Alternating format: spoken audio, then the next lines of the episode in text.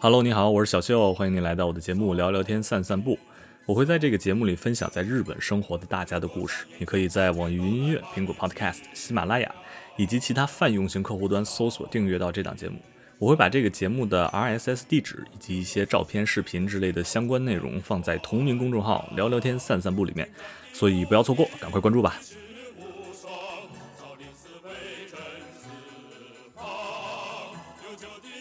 因为我家离学校不远，所以我一般都是步行去学校。那我经常会路过一张少林寺气功学院的招生广告牌，上面的宣传照片呢是一位看起来有些年纪的大叔。照片旁边的介绍是嵩山少林寺第三十四代少林师范东洋医学博士秦西平。在日本呢，偶尔能看到一些整蛊院呐、武术教室啊，但是挂上少林寺这么大名头的还真的不多见。出于好奇，我就联系了秦老师，请他来聊聊他自己的故事，以及少林寺气功又到底是怎么一回事。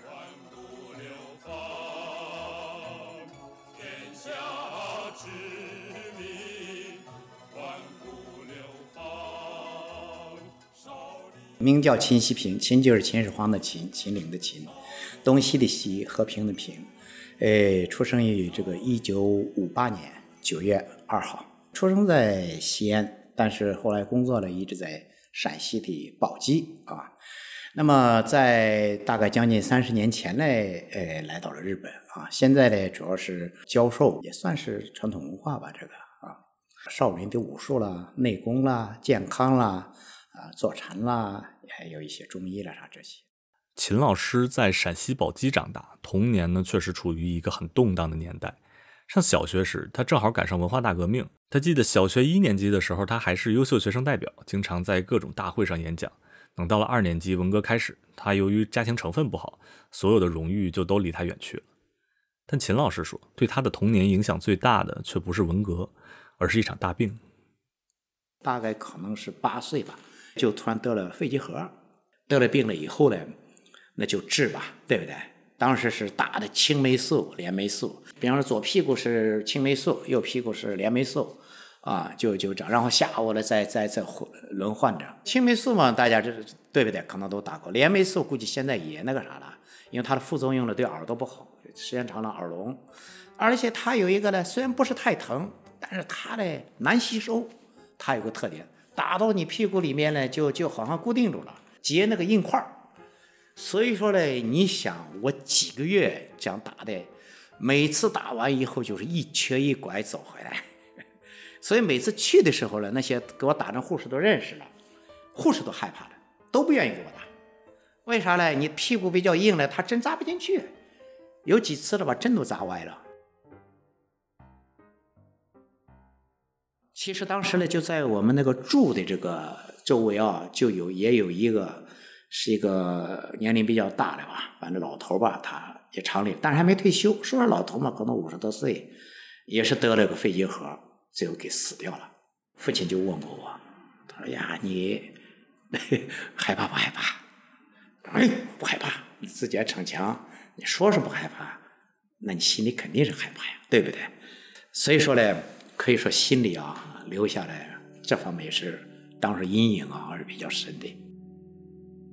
休息了半年以后，把这个病治好了以后，最大的这印象比较深的，你身体不行，那你连个生活下去的这个里面都没有了。你再别说你什么学习好也不好，或者想玩了干这干那的都没有啊。所以说在这个之后呢，自己就。下定了决心啊，十岁开始彻底制定了一个就自己的一个训练计划，弄了个闹钟啊，每天早上四点钟就起来，所以四点钟开始先跑十公里啊，就二十里啊，二十里呢就说我从因为我当时说是宝鸡的，不是在市中心，在市郊了相当于，然后从那呢跑到他这中市中心，那么晚上呢大概吃完饭以后，他们都完了以后，我就决定从八点钟开始。然后到晚上十一点，那个是不在外面，是在家里拿这个面口袋，自己就做各种各样的这个力量性的练习啊。呃，刚开始的时候也就仅仅是跑步了、锻炼了，而且那时候跟我们这个周围的这个武师呀这个这武术爱好者，他们练的啊，也跟着他们去学一学。所以说呢，这我自己觉得呢，这个时候呢，相对来说还是比较充实。当时秦老师跟着练的这些武师呢，就有一个河南人。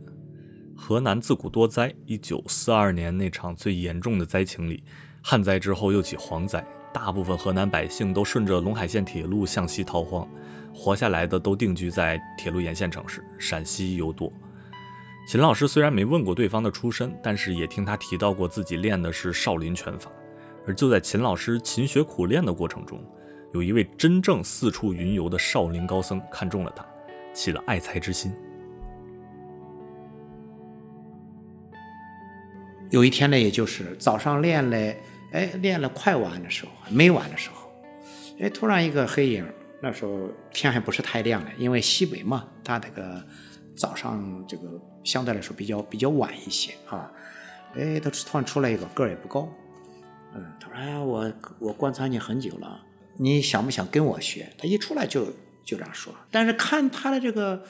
穿着嘞和这个普通的本地的不一样，因为他是僧人，但是呢多少带点便服那种。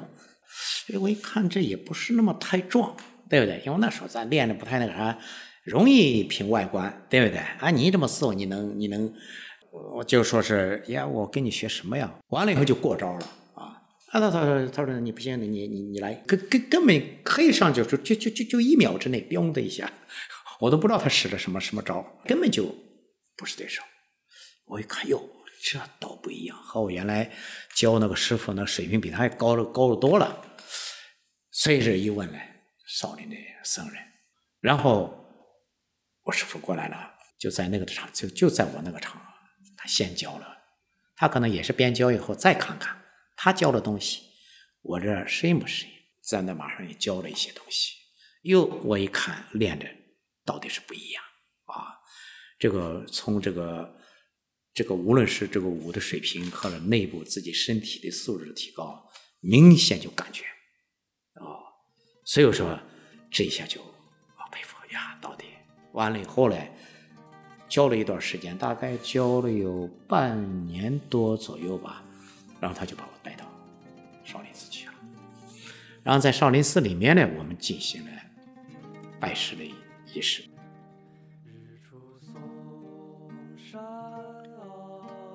一九八二年，少林寺的电影火遍全国，据说甚至以一毛钱的电影票价达到了可能上亿的票房。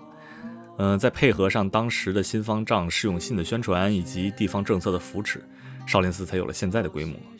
但是秦老师拜师的时候呢，是一九七三年，这个时候的少林寺虽然传承千年，有一定的底蕴，但是名气呢还是相当有限。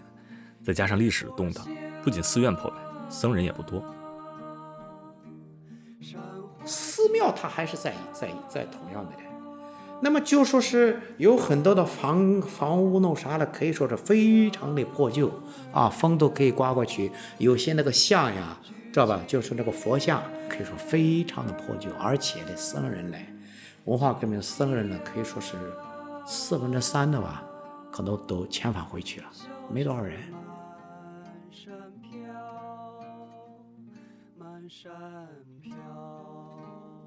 秦老师当时不是正式出家，而是俗家弟子，但是他也得到了自己的法名，永字的下一辈延，再加上秦希平的平，就是释延平。还在读高中的秦老师拜师后呢，响应当时末期的上山下乡政策，被分配到了农村的一个打井队。不过当时监管宽松，秦老师时常可以找到借口偷跑回少林跟着学艺，一边下乡劳动一边练功，就这么练了三四年。突然传来消息，马上要恢复高考了。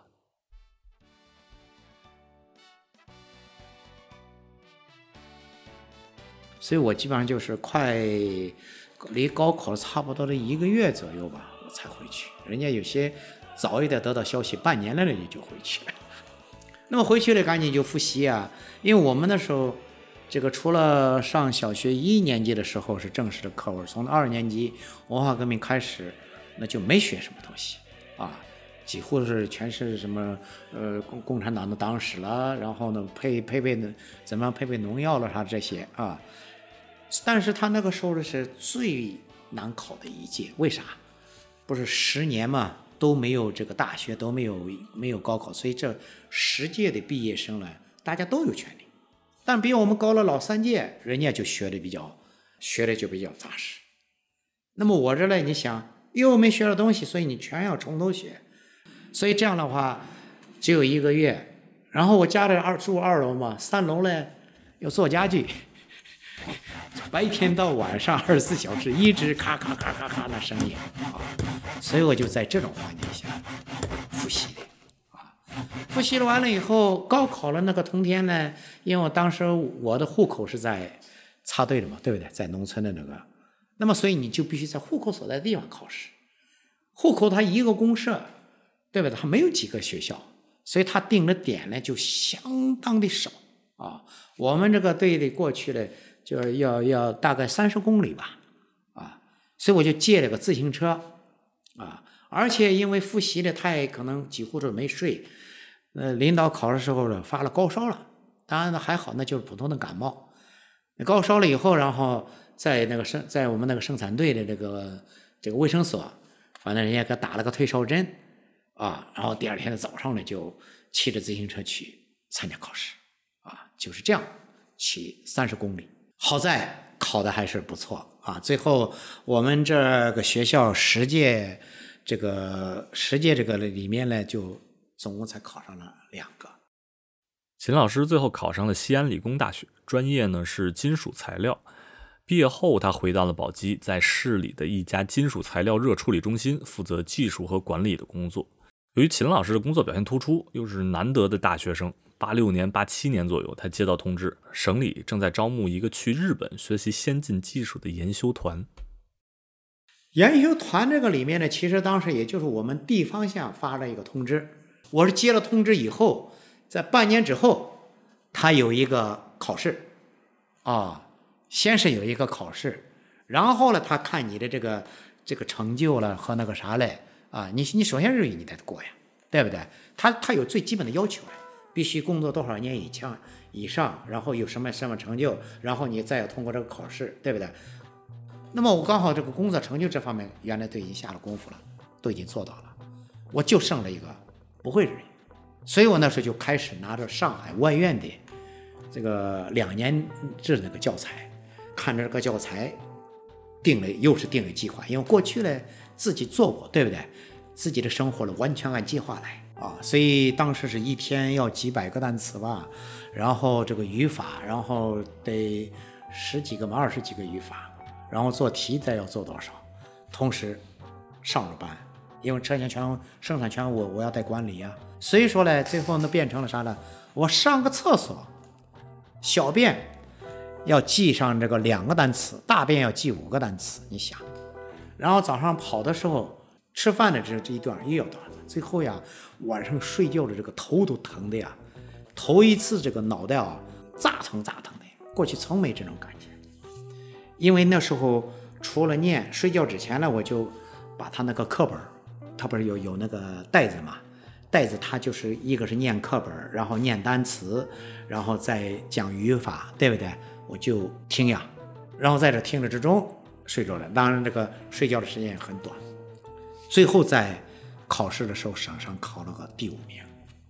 考上这些人呢，然后有一个出国前的有一个集训，在集训的时候，他选团长、副团长和班长，也不知道咋了，把我给选成团长了，就领着他们在这个，当然以东京为主，也有比方新泻啦啥的这些啊，各个的企业里面研修啊。有些人是四五万的人的企业的这个这个老总啊，管技术的，像各种各样的人都有。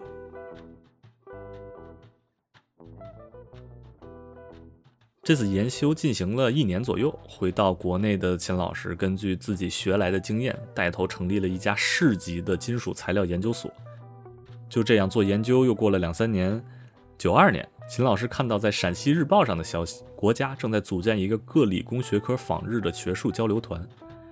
报名之后，凭借着过硬的技术知识以及上次的访日经历，秦老师又一次通过了选拔，公派来到了日本。那么这次呢，它是属于公开的，这个在省报上面刊登了以后，然后进行选拔，最后选拔这个高仿学者作为学术这个带头人，最后到了东京大学的呃工学部呃第呃四号馆，我是在那里面做研究，这个在他材料科学研究室萨库马森森的那个。教授是世界这方面可能也算是数一数二的，呃，进行了研究。那么其实在这个里面呢，我们来了以后呢，这个吃住呢，这次说句老实话，可能正因为是国家 公派的吧，这个档次也比较高，非常省心啊。我确实心里也是要感谢。他就是在可能在日本大家都知道了，就后来聊，后来聊了所属的是公益财团法人日中友好会馆。呃，所以说他们呢也经常搞一些日中的这方面的交流活动，这个每个月啊或者啥一次的这个要做一个中国的哪一方面的一个课题的一个演讲啊，所以他就找到我来了。他们这个意思就说，呃，你看你这从小就在少林修炼，我也不知道他们咋知道我这，我自己一个人偶尔找个地方练习。嗯，并没也没有公开啊，我估计可能问了大使馆或者问那啥，他们这个我说哟，他们这些情报工作做的真好哈，我不想公开，他他非要给我公开了，那么我那行嘛，那我开始就做了一些准备，准备的让他担当了看着了以后，他说呀，你这看你这主要是介绍这个武术方面，其实我们这嘞年龄比较大一点多一些。有没有这方面的关于健康啦，关于这方面的，呃，我说也有呀。这个除了武术的之外呢，就把这个健身养生这方面的，少林的传统这方面的，我也一下做了介绍。那么做演讲，然后表演，然后现场的也做了一些，多多少少有一些互动啊。完了以后，呃，当时呢，这个他们的这个好像评价还是据说过后挺高啊。我想着这可能就完了，哎，结果没没到了几个星期，又找来我了。哎，我说怎么这不可能又一次演讲吧？他说呀，你的演讲大家的反应很强烈，希望呢，你能不能在这儿把少林的东西呢，特别健康法，你给大家教一教。反正你在的这一段时间嘛。呃，原来反正说是一年回去，你就这一年吧。这个回去之前，你给他们，你看看怎么样？这本来嘞想着专一这个专心于这个是不是？好不容易来了这些研究室的研究，那行，那就做一个报恩吧，我就同意了啊。这个一同意嘞，呃，在里面呢，当然就说是给他们教了一些课。哎，最后他们反应的很好，因为有些人呢开始这个。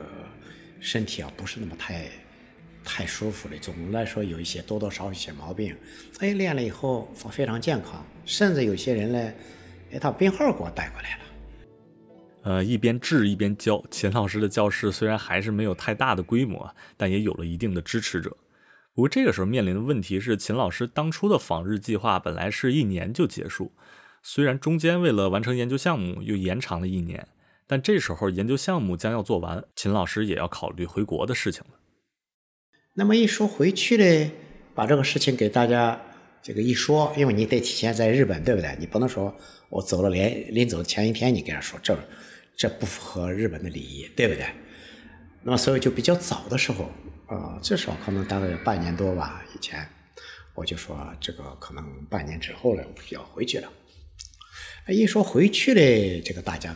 第一个是非常吃惊，第二个呢非常惋惜。秦老师，你、你、你、你回去了，那我们怎么办呀？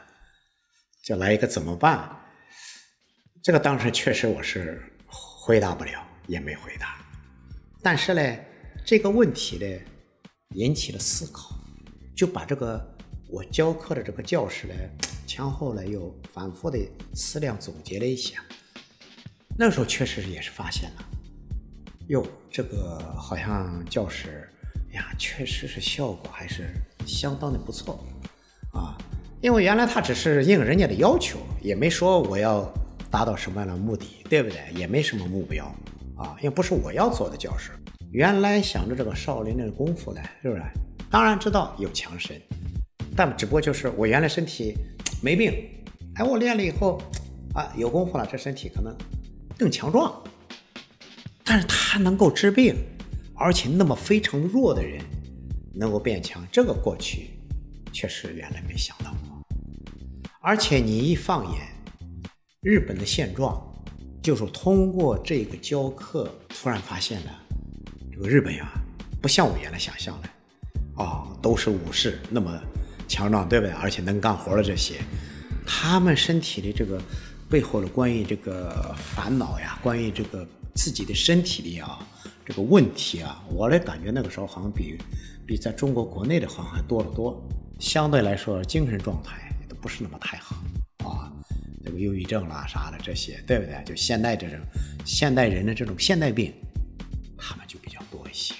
按咱现在有些话说叫亚健康，或者病人治的叫还是胃病，这就是没有得病那个胃未来那个胃啊，还是胃病状态。实际上要要要划分的，实际上是属于这个领域。所以这种领域的状态呢，特别是中老年人用了少林气功以后，非常好的效果，确实是，连我自己都，呃，在教室之前啊，我就没那个啥，就就没这样想。大家的这种身体的这个状况，到底能有什么好的办法？那时候当然别的方法我不知道，反正我看了，唯有少林气功。因为日本人他们之间说，他们没有别人的什么办法那个啊。有些健康法仅仅是运动而已，比方 A R A R B X 的啊，什么各种什么舞了，或者是各种那种运动啊，它只是运动，它内在啊，因为这个内在要呼吸，这个少林的这个心身心同动，对不对？同样的就说是你同时呢，你正面的这个意识啊、意念一块跟着进去啊，所以这样的话，他就把深处这些东西。他也能得到锻炼。九五年的时候吧，大概就是九五年的啊，九五年的年中的时候说的，原来想是到年底的时候走嘛。所以说呢，这个里面的经过也是一种比较痛苦的选择。当然，这个好和就是成功和失败，这个时候没有保证的，甚至连你的生活都保证不了，对不对？以后你也可能。在人家霍姆雷斯呢，那个要饭人之间呢，堆里面也有可能。但这个你回去了国家这个，那肯定都是绝对有保证的，绝对有个很好的未来。因为你这个经历，你所最后已经拿到了自己拿到手里这些东西，以及国家的需要，国家现在的状态，就决定了你这个未来的发展可以说是无可限量啊。所以说这个里面呢，非常的斗争。这实际上也就是。对你这个人生呢，最后的最大的一次选择啊，那段时间，大概问了一下周围这些关系不错的、不错的人家，都几乎都说回去好，啊，没有一个说你的留下，因为知道理留下是危险的一条道路啊，而且这是你自己的兴趣，对不对？很多的人也对这个害怕，并还并未必理理解。虽然我现在那时候开的教室很少，但是最后自己还是决定留下来。那么一旦选择留下来了以后，这个整个的事情呢，呃，既有平平淡淡的，又有一个波折的。